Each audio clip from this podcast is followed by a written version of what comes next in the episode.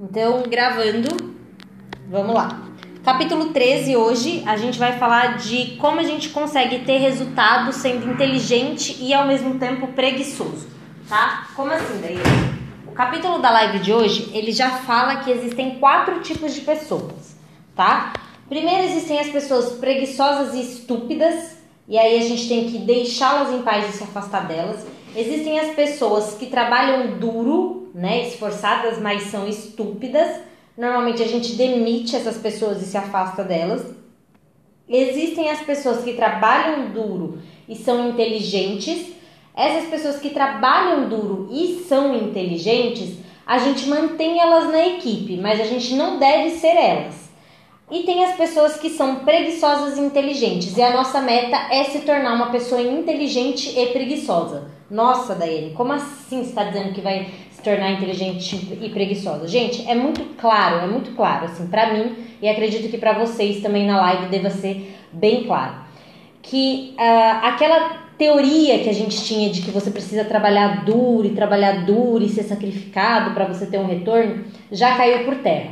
Principalmente, principalmente, oi, boa noite. Principalmente porque a galera mais nova, os jovens, adolescentes, uh, toda essa meninada dessa nova geração tem mostrado pra gente, tem nos ensinado que tanto nada contra, tá? Que tanto aquele sistema tradicional que a gente seguia, tanto de escola como de universidade, como a data certa para casar, a data certa para ganhar dinheiro, a data certa para ser milionário, todas essas pequenas coisas, essa meninada nova veio, né, de um modo totalmente diferente, inovador, disruptivo, mostrar pra gente que não, que não precisa ser assim. Né? Só que muito antes de eles aparecerem e eles saírem né, arrastando multidões, fazendo milhões, uh, olha quantos a gente tem uh, na Forbes indicados, né? Só nesse ano aí, nesses últimos anos, no Brasil, a gente não tinha antes, né? Abaixo de 30 anos.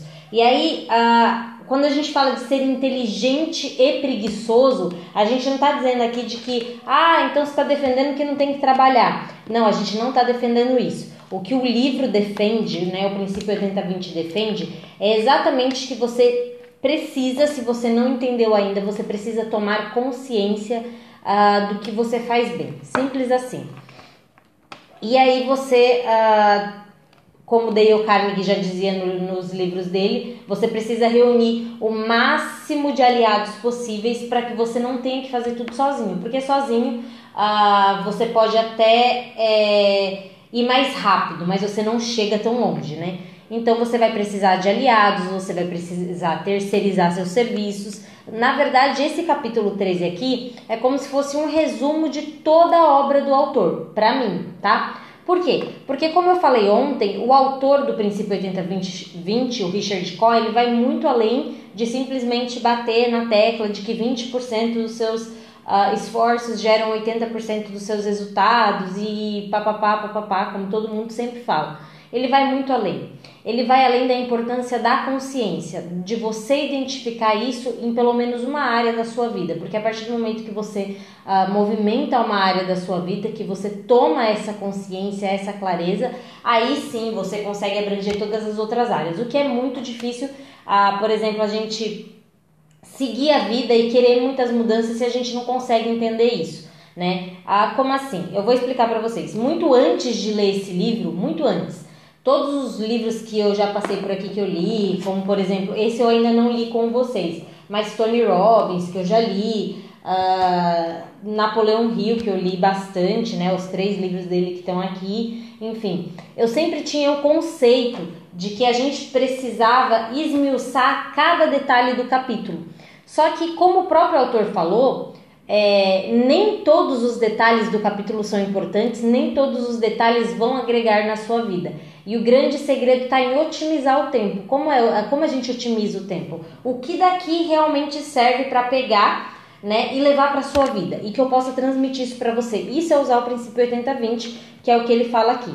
E ele fala que a chave para a gente se transformar nessa pessoa que seja inteligente e preguiçosa, a gente vai ver durante a live, claro, mas em especial é você obter conhecimento tá? E vocês vão entender o porquê obter conhecimento é importante lá na frente, tá? Ele deixa muito claro que as as recompensas, o retorno que você tem, dinheiro mesmo, ele é muito desproporcional é, ao sucesso profissional, tá? Nem sempre, ele, ele é muito claro nisso, nem sempre se você é um bom funcionário, um bom colaborador, você vai ter sempre um sucesso, um retorno financeiro por ser esse bom colaborador. É, é até muito difícil que você tenha isso no sistema que a gente vive cultural. Por quê?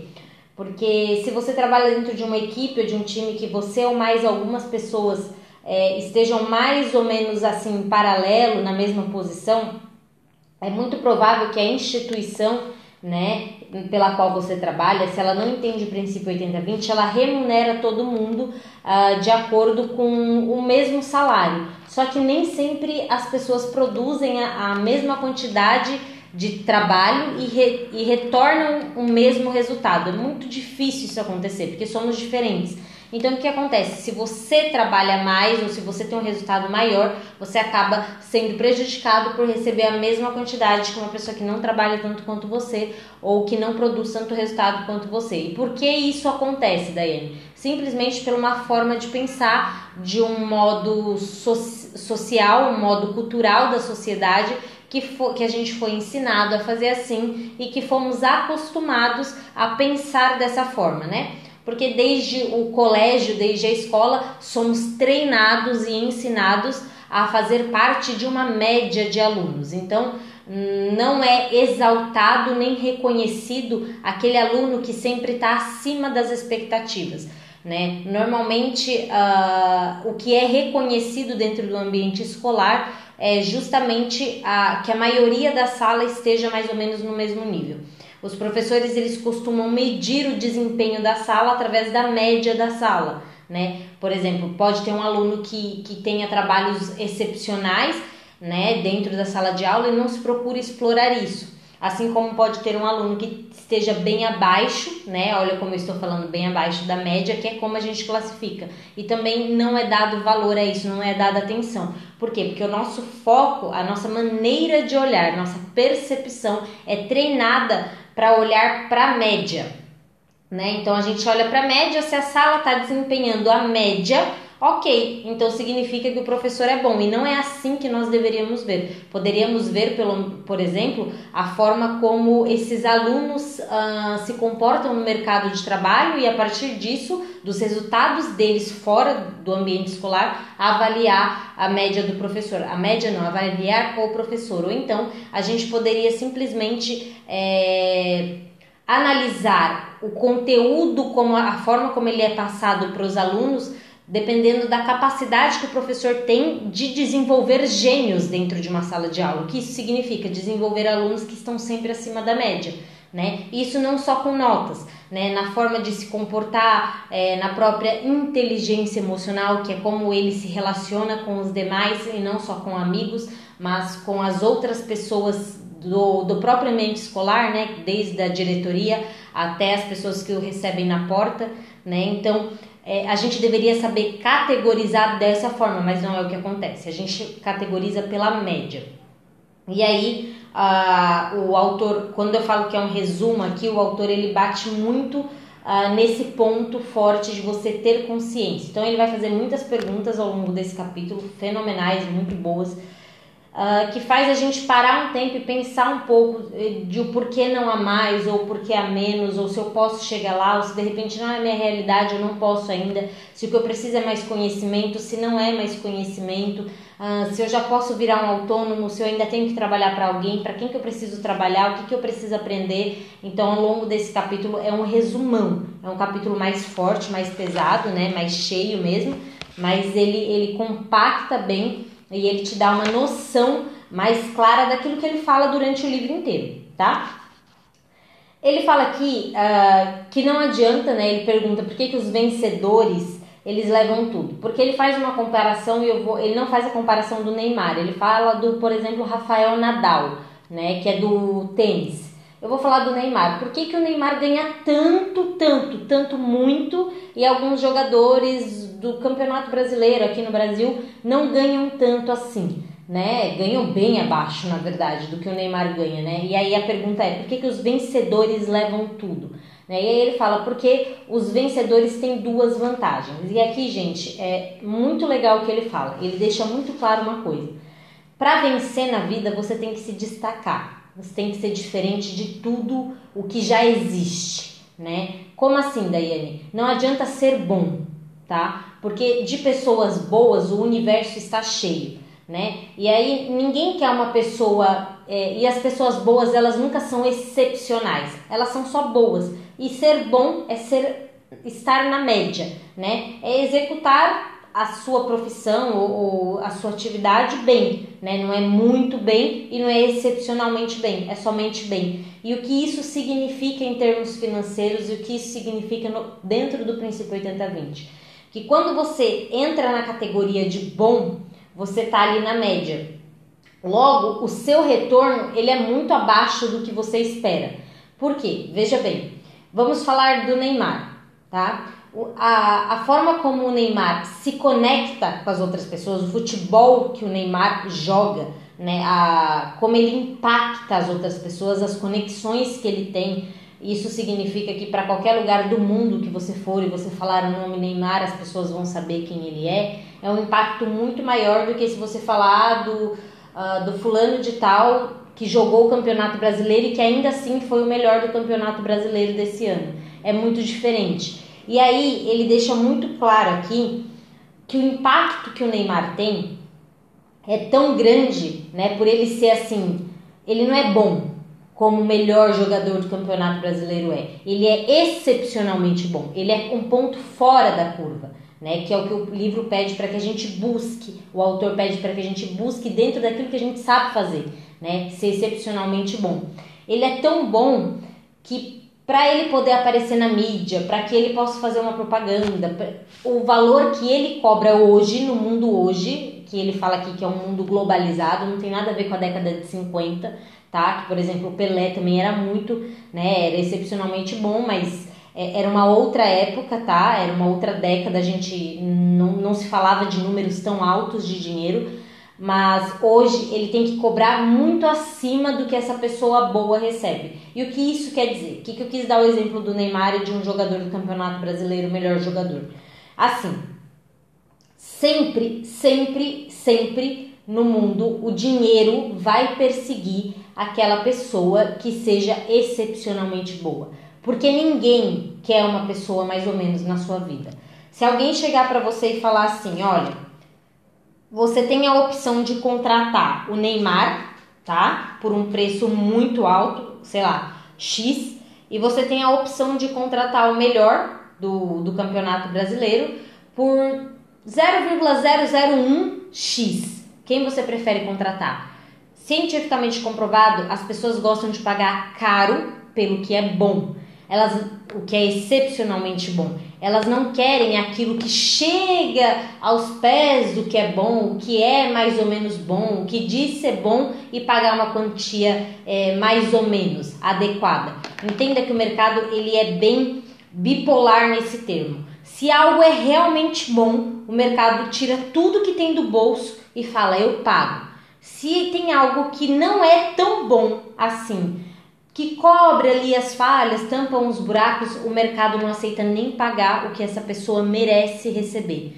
E é essa a, o apelo do autor nesse capítulo. Não adianta a gente buscar somente pelo que é bom. Ah, eu vou ser bom na minha área, eu vou cumprir, eu vou fazer assim. Não adianta. Você nunca, nunca, nunca vai receber. Você tem que ser excepcionalmente bom. Você tem que ser referência fora do seu nicho de trabalho. Você tem que ser uma pessoa tão boa naquilo que você faz que você tem que ser o melhor naquilo que você faz.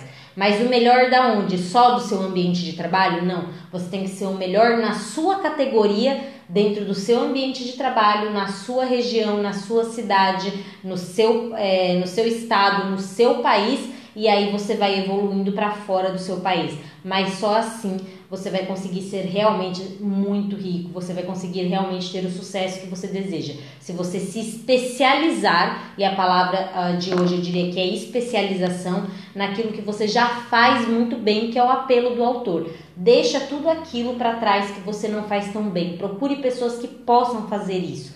desde que não seja a estratégia do seu negócio, né? A estratégia do negócio sempre é o dono do negócio que precisa tocar.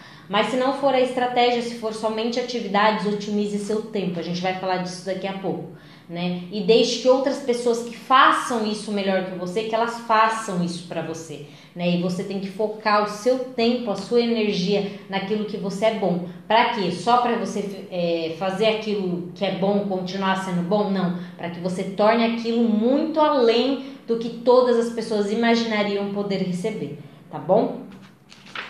Depois aqui, gente, é, ele vai dar 10 regras de ouro para o sucesso na carreira de qualquer pessoa tá? E aí ele vai falar de especialização e aí vocês vão entender. Eu vou ler, vamos lá. 10 regras de ouros para o sucesso na carreira, tá? Adapta isso para sua vida, tá? Não leva ao pé da letra do jeito que tá aqui. Pega isso, entende e traz para sua vida e coloca isso em prática. Primeiro, especialize-se em um nicho bem pequeno e desenvolva uma competência fundamental, tá? Quando ele fala especialize-se num nicho bem pequeno, ele fala que a gente precisa, ele fala que a maior lei da vida, né, que é universal, é a especialização. Ele fala que é assim que a vida evolui. Como é que o ser humano evoluiu ao que ele é hoje, como os animais evoluíram, como o mundo evoluiu. Ele nasceu, né, algo que era mais ou menos assim, né? Era Vamos pegar o exemplo do celular? Era algo que era bem grosso, né? Bem grosso, grande, a tela bem pequenininha, não era assim? No começo, o celular. E aí a gente foi refinando, refinando, a tela foi aumentando, foi ajustando, foi ficando fininho, bonitinho, chegamos no smartphone, ok? Chegamos numa tela maior, né? Ele mais fino, com mais aplicativos funcionalidades, bem mais simples, isso é evolução. O que significa, o que ele quer dizer aqui, especialize-se em um nicho bem pequeno desenvolva uma competência fundamental, que é muito difícil, assim, não é que é muito difícil, mas uh, você pode percorrer a sua vida inteira buscando ser o, o Bill Gates da nova geração, como eu já tenho falado, né? Ou alguma pessoa, ou Thomas Edison da nova geração, descobrir algo que ainda não foi descoberto. Você pode. Porém, se você, é, se você entende que você já faz algo bem, que já existe no mundo, que já existe no mercado, o ideal é que você trabalhe em cima disso e evolua isso, né? Como o caso do celular, como o caso do ser humano. Hoje, muitas pessoas já não têm, por exemplo, o dente do siso, né? Dizem que com o tempo não teremos também é, alguns dentes, acho que molares é o nome também, do fundo da, da, daqui de dentro da arcada dentária, porque a gente não usa. Isso é evolução. Não significa que está sendo construído algo novo. Significa que já existe o ser humano da forma como ele é e aos poucos aquilo que não serve mais a gente vai adaptando e vai ajustando à nova realidade como por exemplo os pelos. Com o tempo, as futuras gerações não terão mais, porque o pelo é uma camada morta que só serve para proteção e hoje em dia você não precisa mais tanto disso como proteção. Então, com o tempo, a tendência é que o ser humano não tenha mais dente ou não tenha mais pelo. O dente é o caso do do dente do siso, que antigamente todas as pessoas tinham, atualmente a maioria dos jovens já nem tem, já não nasce. Por quê? Porque o nosso organismo entendeu que a gente não usa aqueles dentes, né, como precisava usar antigamente, que eram carnes mais duras e tudo mais, e ele foi evoluindo. Então, o, o nosso sucesso na carreira, ele depende disso também. Ele depende que a gente olhe para um espaço do mercado no qual a gente seja bom, a gente especialize-se nesse nicho, né? E que a gente evolua alguma coisa dentro desse nicho. Por exemplo, ah, o meu nicho é maquiagem, né? É make-up, né? Make-up pra. Mas make-up pra quê, né? Maquiagem tem maquiagem de festa, de casamento, de debutante, de tudo. Não, é maquiagem para o dia a dia, é maquiagem para o trabalho, é maquiagem para advogado, é maquiagem para escritório, sabe? É maquiagem para estagiário tem que definir o nicho e dentro desse nicho você olha para o mercado e diz: bom, o que, que já tem aqui no mercado? Se não tem nada, você é o primeiro, ótimo, sai na frente. Mas bom, nossa, já tem muita gente falando do batom assim, do blush assim, assim, do trabalho assim. O que, que você realmente faz bem? Onde você pode ser diferente aqui dentro? Você especializa isso. E já tem alguém entregando isso muito bem no mercado, né? Já tem uma pessoa muito bem entregando como faz a maquiagem. Como você pode melhorar esse processo de entrega dessa pessoa? E aí a partir disso você faz essa melhoria dentro desse processo já existente e lança isso no mercado tá? Isso é a especialização é, e, o desenvolvimento de uma competência fundamental, tá bom? Segundo, escolha um nicho do qual você goste, onde você possa ser excelente e você tenha a chance de se tornar uh, um líder reconhecido, tá? Ele, muito legal aqui, ele pede pra gente fazer uma lista de tudo que motiva a gente, né? Primeiro, primeiro de tudo, ele fala que a gente só consegue melhorar um processo, um produto, um serviço, se especializar se a gente trabalhar em algo que a gente realmente gosta, tá? A gente não vai encontrar um líder que seja líder se ele não tiver entusiasmo e paixão. Nas 16 leis do triunfo do Napoleão Hill, eu lembro que uma das leis era o entusiasmo, né? Você não consegue uh, chegar ao sucesso, ao triunfo, sem você ter o entusiasmo. Né? O entusiasmo ele direciona a gente para as nossas conquistas pessoais e ele acaba contagiando as outras pessoas ao redor para que elas também entrem nessa jornada junto com a gente, ok? Então ele pede para a gente fazer uma lista aqui nesse segundo, nessa segunda regrinha, né, para melhorar a carreira, para ter sucesso na carreira, de tudo que motiva a gente. A gente precisa pensar em tudo aquilo que a, a gente poderia é, transformar na nossa vida algo que a gente goste em profissão, em carreira. E depois a gente escolher aquela pela qual a gente se sente mais entusiasmado. Então, olhar para sua vida e falar: nossa, eu realmente gosto de flores, tá? Agora você olha para o mercado e aí você começa a nichar. Jardinagem, às vezes não é jardinagem comum, né? Que é com terra. Às vezes você quer plantar na água, não sei. Às vezes é flor para casamento, às vezes é flor para ambiente fechado de escritório, às vezes você quer se especializar em flores uh, importadas de fora do país e aí você vai nichando, especializando. Primeiro você descobre tudo aquilo que motiva você, o amor pelo qual você tem, depois você define o nicho, tá bom?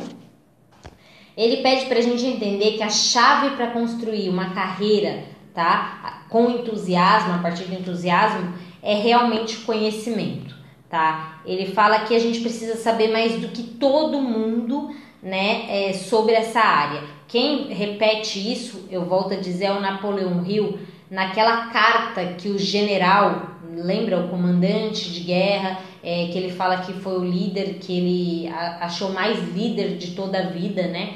E aí ele dá algumas dicas e o general fala para os soldados dele que para eles se tornarem líderes Todos os soldados precisam ver neles a competência, né? além do entusiasmo é, que eles os soldados precisam ver no, no, seu, no seu superior, no seu general, que ele sabe mais do que os soldados, porque a partir do momento que o seu colaborador, seu funcionário, alguém que está no cargo abaixo que você, é, desconfia da sua capacidade, ela perde o respeito por você, né? Perde a admiração por você. E aí você deixa de ser líder porque ela passa a não te seguir mais, porque ela já não sente confiança no que você fala. Então você precisa saber mais do que os outros, ok? Depois você precisa descobrir uma forma de como você coloca isso é, de forma comercial para o mercado, né? A fim de criar um mercado e formar um grupo de, de clientes leais né? Perguntar quem é, é muito legal isso que ele fala aqui, que é perguntar quem é que realmente está disposto a pagar por essa informação, quem é que está disposto a realmente pagar é, por esse serviço que você oferece ou por esse produto, tá? Ele fala também que colocar-se no mercado é um processo criativo, tá? E dá, dá trabalho e vai precisar de muito trabalho para fazer isso e talvez seja necessário que você siga o exemplo de pessoas que já conseguiram se colocar no mercado. Tá? Depois ele fala para a gente entender quem são os clientes chaves para que a gente possa atendê-los da melhor forma possível. Como a gente já tinha falado lá nas outras lives, eu não sei se vocês lembram, a gente sempre falava nas outras lives que todo cliente não é igualmente importante. Ai, Daiane, é sim, os 100 reais de um cliente é igual aos 100 reais do outro. Não é, a gente já estudou isso lá atrás tá? O esforço que você tem para trazer determinado cliente para sua loja, para permanecer com ele, a atenção que você tem que dar, o retorno que você tem que dar, às vezes alguma chateação que você passa, alguma reclamação. Sempre lembrando que o feedback é bem-vindo, mas às vezes tem coisas que são exageradas o dinheiro nunca é igual. Tem clientes que são clientes que compram bastante com você, mantêm a lealdade, falam bem de você, divulgam você, e tem clientes que vão uma vez ou outra, que estão ali por preço. Esses não são os clientes que você tem que perseguir. Você tem que ser muito fiel à sua audiência, você tem que ser muito fiel às pessoas que te seguem, tem que uh, entregar o máximo de valor, o máximo que você puder para essas pessoas que já são seus clientes e que já te seguem, tá bom? Ele fala que os seus principais clientes ou consumidores são os indivíduos ou empresas específicas que podem mais valorizar sua atividade e lhe oferecer um fluxo de trabalho bem remunerado. São as pessoas que podem pagar pelo seu serviço e são as pessoas que tendem a melhorar o seu serviço, né? É, porque elas normalmente vão divulgar, o seu negócio vai crescer, ou porque elas estão sempre dando opiniões de forma a melhorar uh, o seu próprio negócio, elas estão sempre promovendo o seu negócio para outras pessoas, tá? Aí ele pede para que a gente sirva bem uh, esses clientes chaves, tá?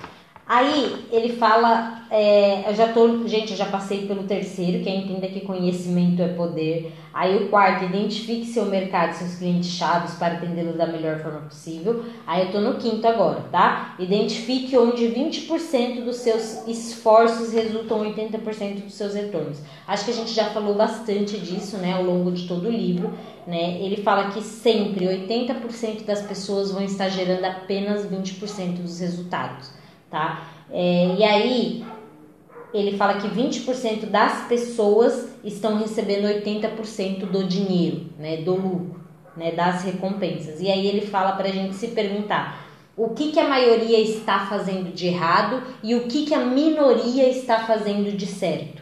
Né? E aí você pensa nisso e pergunta: será que eu posso fazer parte do grupo da minoria? Né? O que, que eu posso fazer? Né? O que eu poderia fazer que elas já fazem, ou melhorar aquilo que elas já vêm fazendo, ok? Depois ele pergunta: onde você poderia impressionar o seu cliente, né? Com relativamente pouco esforço. Não, ah, eu vou contratar o Maroon 5 para. Não, não é isso. Com pequeno esforço, onde que você pode uh, conquistar mais o seu cliente? Né? Você gosta do que faz e sente entusiasmo em relação a isso?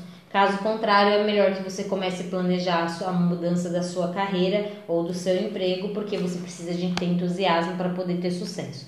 Aí ele pergunta também quais são os 20% do seu tempo que conquistam 80% dos resultados, tá? E quais são 80% do seu tempo que levam a quase nada, que não tem retorno, tira isso da sua vida. Mas isso precisa ah, ser identificado. Gente, depois, aprenda com os melhores. Acho que é o sexto. Isso, deixa eu só dar uma olhada. Certo. Sexto, aprenda com os melhores. Né? Lembrando sempre uh, que o líder ele é aquele que produz resultado, tá? É, tanto em qualidade como em quantidade. Eu lembro que eu falei disso numa live que eu citei até o Tony Robbins, que eu falei: o tempo que o Tony Robbins senta numa cadeira e ele passa uma hora produzindo equivale de repente ao dia de uma pessoa comum né? Porque o líder ele realmente ele é eficiente e eficaz no trabalho dele, ok? E porque por que, que ele é eficiente e eficaz? Porque ele pensa diferente, porque ele realiza de uma maneira diferente. Ele não acompanha o que a maioria pensa, ele não faz as coisas da forma que a maioria das pessoas fazem. Ele tem um pensamento totalmente diferente do que a maioria tem, tá? E aí ele pede para que é, a gente siga as pessoas que já tem esses resultados, tá? Porque muito raramente elas vão seguir a maioria das pessoas, muito provavelmente elas vão elas vão nos ensinar, né, a forma como elas pensam, a forma como elas fazem que obtém sucesso. Então, ele cita aqui que tem muita gente que às vezes é, sabe que já está bem na profissão, mas larga tudo isso para trás e se dispõe a ser aprendiz de alguém que é superior a ele. Por quê? Porque ele está se rebaixando, porque ele é puxa-saco? Não. Simplesmente porque ele entende que para ele chegar naquele nível, naquele patamar, ele precisa aprender o estilo de vida dessa pessoa. E nada melhor do que você aprender o estilo de vida de alguém você convivendo com ela todos os dias. E aí por isso algumas pessoas se sujeitam até, de repente, a terem um cargo bom, ganharem X, a ganharem metade disso ou até menos que isso, mas para estarem uh, com essas pessoas, aprendendo com os melhores, tá? Ele pede para que a gente esteja disposto a pagar um preço alto, alto para trabalhar com o melhor, tá? Sempre encontrar uma desculpa para passar o tempo com essa pessoa e desenvolver características uh, de modo de operar dele, tá? Desenvolver, observar bastante as manias, os hábitos, o que essa pessoa fala, com quem ela se relaciona e modelar isso, tá? Depois, sétimo, torne-se autônomo cedo na sua carreira. Ele fala aqui que você só precisa de três anos para você adquirir o conhecimento depois que você sai de um curso, depois que você entra no mercado de trabalho. Né? Se você passou três anos trabalhando no início da sua carreira, você já tem o conhecimento suficiente para se tornar autônomo. Porém, como tem que ser isso? Você precisa, por exemplo, Daiane, eu entrei numa, uh, numa empresa pequena, né, que tem uma visão pequena, então você precisa ir para uma grande, né? Você precisa, mas eu já tenho três anos, Daiane, na empresa pequena. Vá para uma grande, trabalhe durante nove meses ou doze meses, que é um ano, e entenda como aquilo funciona. Né? Você precisa ter os dois polos, os dois pontos de vista. Assim como quem já trabalhou numa grande precisa entender como uma pequena funciona, porque você precisa entender as pessoas de todos os setores. E aí é, não importa se você começou numa empresa muito grande ou numa empresa pequena. A partir de três anos que você já trabalhou ali, que você já experienciou aquilo, você já é capaz de abrir o seu próprio negócio, você já é capaz de ser autônomo. Porém, você precisa ter esse outro lado da visão, porque em determinado momento você vai precisar. E para ter isso, você precisaria de mais 9, 12 meses trabalhando com essas outras pessoas para entender como funciona, ok? Mas tirando isso, você uh, já está apto para realmente seguir, né? A, a, sua, a sua jornada como autônomo, tá bom? É, oitavo, contrate, é, contrate o máximo possível de criadores de valor, tá? Ele pede aqui para que a gente contrate uh, pessoas. Ele fala que é meio estranho o que ele fala, porque dá a entender que ele está pedindo para você sempre contratar os melhores.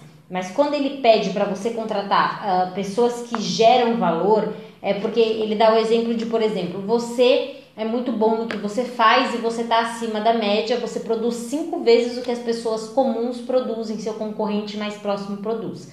Se você contrata uma pessoa de valor, essa pessoa, o normal dela trabalhar já vai estar tá acima da média das outras pessoas. Então, se você trabalha, você é bom o suficiente, você faz cinco vezes mais do que a média, essa pessoa vai fazer em torno de duas ou três vezes mais que a média.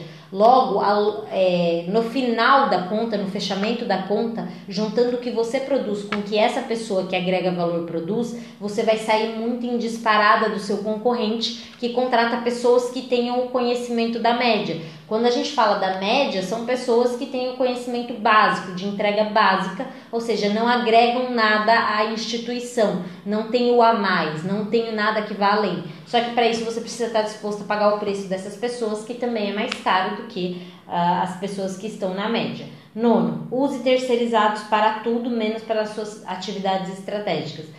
É, compra de suprimentos, tarefas como, eu não sei, o seu negócio é vendas e o seu carro-chefe na empresa é vendas.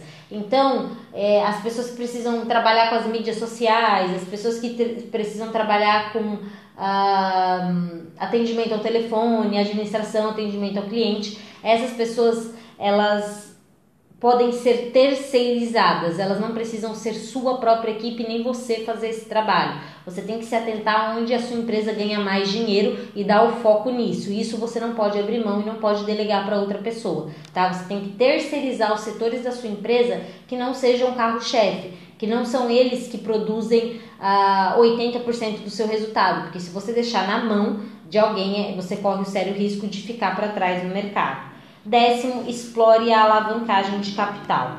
Né? Aqui ele fala bastante para que ah, a gente faça o dinheiro trabalhar para a gente, né? Então ele pede para que a gente use o dinheiro para produzir um valor excedente. Isso significa que sempre que você tiver lucro, você aplica de novo no seu negócio, você tem mais retorno, você gera mais valor para o seu cliente, tá? Essas são as 10 regras uh, ah, para você alavancar a sua carreira. Depois eu vou deixar no meu feed, tá?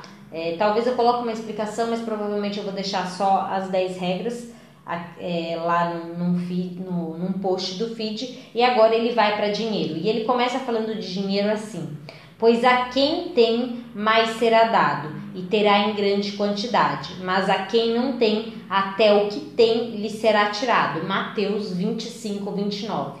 Né? E eu acho que esse trecho aqui de Mateus, ele explica bastante o que a gente acabou de ler no capítulo anterior, né? É, que eu até comentei do, do Neymar, a quem, a quem já tem, né? A quem tem, mais será dado, né? É, e terá em grande quantidade, mas quem não tem, até o que tem lhe será tirado, né? E aí ele explica bastante o capítulo anterior e ele começa falando que o dinheiro, o dinheiro ele persegue pessoas excepcionais. O dinheiro ele não gosta de ser igualmente distribuído, né? Isso a gente pode perceber. O dinheiro gosta de estar na mão das pessoas que realmente uh, trabalham de forma diferente. E qual é o resumo desse capítulo aqui, que é o capítulo 14, se eu não me engano, gente? Ele fala uh, que o dinheiro, ele tá. A maior concentração do dinheiro está em 20% da população tá? Mas o que ele fala de mais interessante aqui é que assim, não, não existe uma forma melhor de você produzir riqueza do que investir, né? Ele dá algumas dicas aqui ele fala que poupar, né, é o primeiro passo quando você gasta menos do que você recebe, porém investir é onde você realmente tem o retorno uh, daquilo que você, do lucro que você teve, daquilo que você poupou. Eu lembro que numa live lá atrás eu falei sobre tempo e falei sobre dinheiro, exatamente isso. Né? Que o dinheiro você coloca ele hoje no banco e quando você vai retirar ele, independente de ser semana que vem ou daqui a um mês, ele tem uma porcentagem a mais.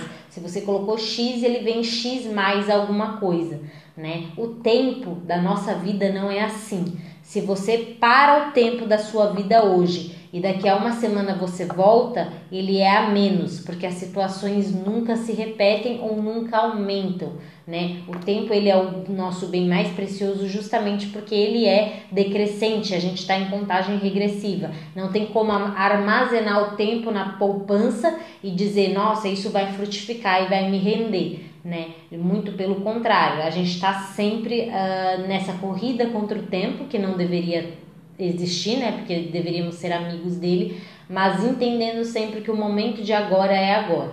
Mas voltando para o capítulo do dinheiro, ele fala que investir. E investir, ele fala. Uh, ele dá muitos exemplos, tá? Mas ele fala que você precisa investir se você quer um retorno mesmo, quer se tornar rico, investir em ações, não em papéis como Tesouro Direto, papéis do governo.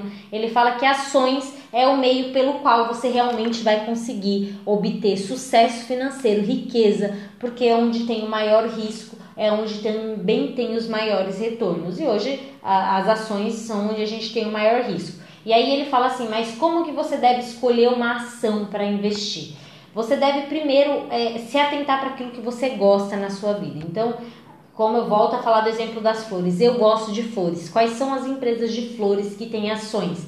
E aí você começa a investigar então é, o histórico dessa empresa, o retorno que essa empresa tem ao longo do ano, né, de 10 anos para cá. Como foi a curva dessa empresa, né, do que era investido. E aí ele fala assim: existe uma métrica para você saber quando você vende a sua ação ou não. Ele fala que se você é um investidor de longo prazo, ah, eu não penso em tirar esse dinheiro em menos de 20, 30 anos, ele falou que você pode escolher qualquer ação e investir, porque realmente ela vai oscilar, vai subir e vai descer. Porém, se você uh, é aquela pessoa que fica sempre preocupada é, e que você de repente quer o dinheiro para reinvestir ou para usar de alguma forma daqui a cinco anos, ele pede então que você ponha um, coloque um limite de prejuízo na sua carteira, né, de ações de 15%. Então eu comprei a ação hoje por X.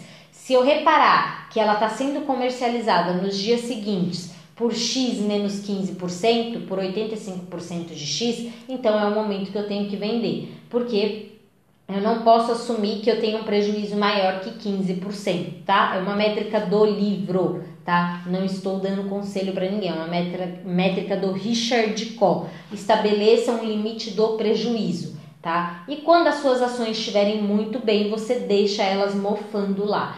Ele dá outra dica que eu achei muito legal aqui também, Uh, que ele fala que para a gente estabelecer o princípio 80-20 no sentido do dinheiro e de ações e investimentos também. O que isso significa, Daiane? Significa que quando todo o mercado, quando toda a mídia, jornal, TV estiver falando que as pessoas estão vendendo as ações da empresa tal porque não vai prosperar, porque isso, porque aquilo, você permanece com as ações e você até compra elas em baixa e deixa que todo mundo venda mesmo tá? O, o, momento certo de você comprar a ação é quando ela está em baixa. O que acontece com as pessoas é que elas vão pela maioria, então elas acham que a empresa que, que faz essa xícara aqui, por exemplo, ela começou com a ação a 100 reais, agora ela tá 250 e a pessoa vai lá e compra falando, nossa, vai subir mais, vai chegar no mil. Não é assim que o mercado de ações funciona né? Como que funciona? Como que você tem que comprar ação? A ação dessa xícara, da empresa dessa xícara aqui valia 250, caiu para 50 reais. Vai ter um monte de gente querendo vender. Porque, ah, daí você não falou dos 15%? Então, justamente por isso, um monte de gente vai querer vender. Se você quiser ficar rico, você faz o que? Você compra essa ação quando ela estiver mais desvalorizada e você deixa ela lá no cantinho. E aí você vai ver que ela vai de é, é histórico isso, tá? Eu não tenho gráfico para mostrar para vocês, mas estudando finanças é muito histórico. As ações elas começam no nível, aí elas sobem, dão uma valorizada, aí elas caem drasticamente, que é onde todo mundo uh, vende e é onde você deveria comprar, porque quando ela sobe, ela sobe 5, 6, 10 vezes mais o preço que ela começou. Ou seja, se você investiu 10 reais ou 100 reais numa ação, quando ela volta da queda, às vezes ela volta 100 vezes, valendo, valendo 100 vezes mais. Né, pela 100 vezes 100, né, daria 10 mil. Uma ação que você comprou por 100, ela estaria valendo a 10 mil, entende? E é assim que você fica rico. E aí ele dá aqui os 10 mandamentos de Có, tá? Para investir. De Có é de Richard Có, que é o autor do livro. Primeiro, faça a sua filosofia de investimento refletir a sua personalidade. É o que eu acabei de falar. Se você acredita em flores, vá para o mercado de flores em ações. Não adianta a pessoa que gosta de flores querer investir nas tiaras de cabelo. Gente, a, as ações, o nosso financeiro tem que refletir a nossa personalidade né? Claro que, ah, Daiane, eu sei que aquela né, empresa ela é muito boa tal e, e ela vai é, realmente me dar o retorno financeiro, mas não buscar somente o dinheiro, a gente precisa buscar a nossa paixão, porque através da nossa paixão a gente consegue encontrar o dinheiro. Depois, seja proativo e desequilibrado, foi o que eu acabei de falar. Ser proativo é assumir o risco. Ser desequilibrado é você agir diferente de todo mundo. Quando todo mundo estiver vendendo porque a ação estiver caindo, você vai lá e compra a ação de todo mundo. Invista principalmente no mercado de ações, invista no longo prazo, tá? Invista ao máximo quando o mercado estiver em baixa. Se não consegue ganhar mais que o mercado, você segue o mercado. Invista dinheiro no setor no qual você é especialista, por exemplo, ah, eu trabalho na área de joias, né? Então eu entendo do mercado de joias sei que daqui a dois, três anos esse mercado vai estourar, vai bombar. Invista também. É, considere os méritos dos mercados emergentes. Então, ele pede para que a gente olhe ah, para, por exemplo, os países do continente asiático, que são países que hoje não são países bem-sucedidos, não são países desenvolvidos, são países em desenvolvimento. O Brasil é um deles também né? E aí você olha para esses mercados porque você sabe que ali vão ser criadas startups, como foi criada a Uber, né? E você sabe que aquilo vai alavancar, aquilo tende a crescer e você investe nesse mercado tá? Ele pede também para a gente eliminar os investimentos causadores de perdas. Então, se você está analisando a sua ação e você estabeleceu que você não quer perder mais que 15% do que você investiu, tudo que estiver te dando prejuízo de 15% ou mais, você vende, você passa a, a comprar outras ações que te deem mais retorno. E depois administrar os ganhos, né, gente? É, são os 10 tá, conselhos que ele pede aqui para a gente seguir tá? Ele pede para a gente investir no longo prazo, não ficar entrando e saindo do mercado de ações, porque já foi comprovado pela ciência que pessoas que compram e vendem, compram e vendem, elas perdem dinheiro no longo prazo, tá? Ele pede pra gente, uh, eu já falei todos esses, investir bastante quando o mercado estiver em baixa. E aí, gente, ele chega aqui no finalzinho, tá? Que aqui já é a conclusão. Foi bem rápido, né? Esse capítulo do dinheiro. E ele entra no capítulo 15, os sete hábitos da felicidade, que eu já poderia abordar com vocês mas eu só tenho mais 15 minutos, não vai dar tempo de falar, tá? Então eu vou realmente deixar esse último capítulo para amanhã, mas ele já tá aqui pronto para falar para vocês. É, mas a conclusão do capítulo 14 do dinheiro, dinheiro, dinheiro é que o dinheiro gera dinheiro sim, tá? Mas que alguns métodos eles são mais prolíficos que outros métodos alguns métodos de ganhar dinheiro, como a gente acabou de falar, de ações. Você pode ganhar dinheiro vendendo seu produto, seu serviço, tendo lucro naquilo. Mas se você investir esse lucro na sua própria empresa, investir uma parte desse lucro em ações, você tem uh, esse seu ganho, esse seu sucesso financeiro muito mais rapidamente, rapidamente alcançado, atingido, ok? Ele fala que o mal-estar pelo sucesso é muito possível, tá? Por quê? Porque a riqueza cria necessidade de você desenvolver a administração, de você desenvolver habilidades de contabilidade, de você entender um pouco de advocacia, tá? De direito, na verdade, né? E de outros contatos pessoais. Então, assim, entenda que a nossa realidade hoje é X. Daiane, eu tenho um milhão no banco, a sua realidade é uma. Para você ter 10 milhões no banco, você precisa entender que você vai ter que aprender coisas que hoje você não sabe. Contabilidade, jurídico, né? Administração mesmo, muitas outras coisas, porque a gente só tem o conhecimento que a gente tem hoje prepara a gente para os ganhos que a gente tem na vida hoje, prepara a gente para aquilo que a gente tem na vida hoje, para que a gente possa alcançar uma nova dimensão, um novo patamar, mais dinheiro na nossa vida, a gente precisa de novos conhecimentos, tá bom? E isso pode gerar um mal-estar. Como assim? Muitas vezes a gente pode pensar assim, nossa, mas é chato ganhar dinheiro, porque agora eu tenho que lidar com isso, com aquilo. É o preço de ter o sucesso financeiro, como ter sucesso em qualquer área da vida, né?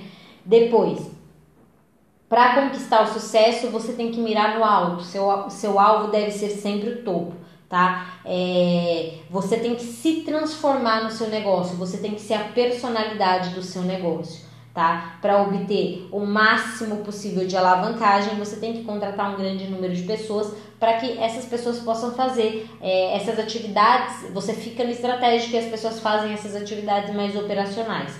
E para você maximizar o valor da sua empresa, aumentar o valor da sua empresa, você tem que usar o dinheiro das outras pessoas, tá? É, para se tornar ainda maior e mais lucrativo. Né? E isso normalmente quem faz é a construção civil, só para você entender. A construção civil ela trabalha com dinheiro das outras pessoas, não é com o dela. Não tem prédio pronto, uh, ela precisa pagar funcionários para construir aquilo, então ela vende um sonho, a pessoa acredita naquilo, a pessoa empresta o dinheiro dela e, e nisso a, a empresa de construção civil constrói o sonho dessa pessoa em cima do dinheiro dela tá? Essa é uma forma muito inteligente de se trabalhar com dinheiro também, que é justamente você trabalhar com dinheiro de outra pessoa, trazendo valor para essa pessoa, ok? Trazendo o máximo de valor possível para essa pessoa. Gente, a live de hoje então termina aqui, tá bom? Amanhã a gente volta com os sete hábitos da felicidade. Ver se eu faço um pouquinho mais cedo. É, vou, vou ter que fazer mais cedo essa live. Antes das 15, provavelmente, eu vou fazer a live de amanhã. Ela é bem rapidinha, ou eu vou fazer de manhã. Fiquem atentos, mas eu vou fazer a live de amanhã, os sete hábitos da felicidade. A gente está chegando aí o finalzinho de 2019, um ano de muito aprendizado, eu espero para todos nós, né? E eu espero que seja um ano de muita realização, um ano de 2020. Foi ótimo estar com vocês, foi um prazer, como sempre. É muito bom uh, estar com vocês. Muito obrigado pela atenção de todo mundo que já entrou, que vai entrar ainda uh, ah, para assistir esse vídeo. Vai ficar salvo e vai estar tá no YouTube também e vai estar tá em forma de podcast também. Tá bom? Um beijo, fiquem com Deus e até amanhã no último capítulo do Princípio 80-20 é, do Richard Coe, Os Sete Hábitos da Felicidade. Um beijo e até amanhã.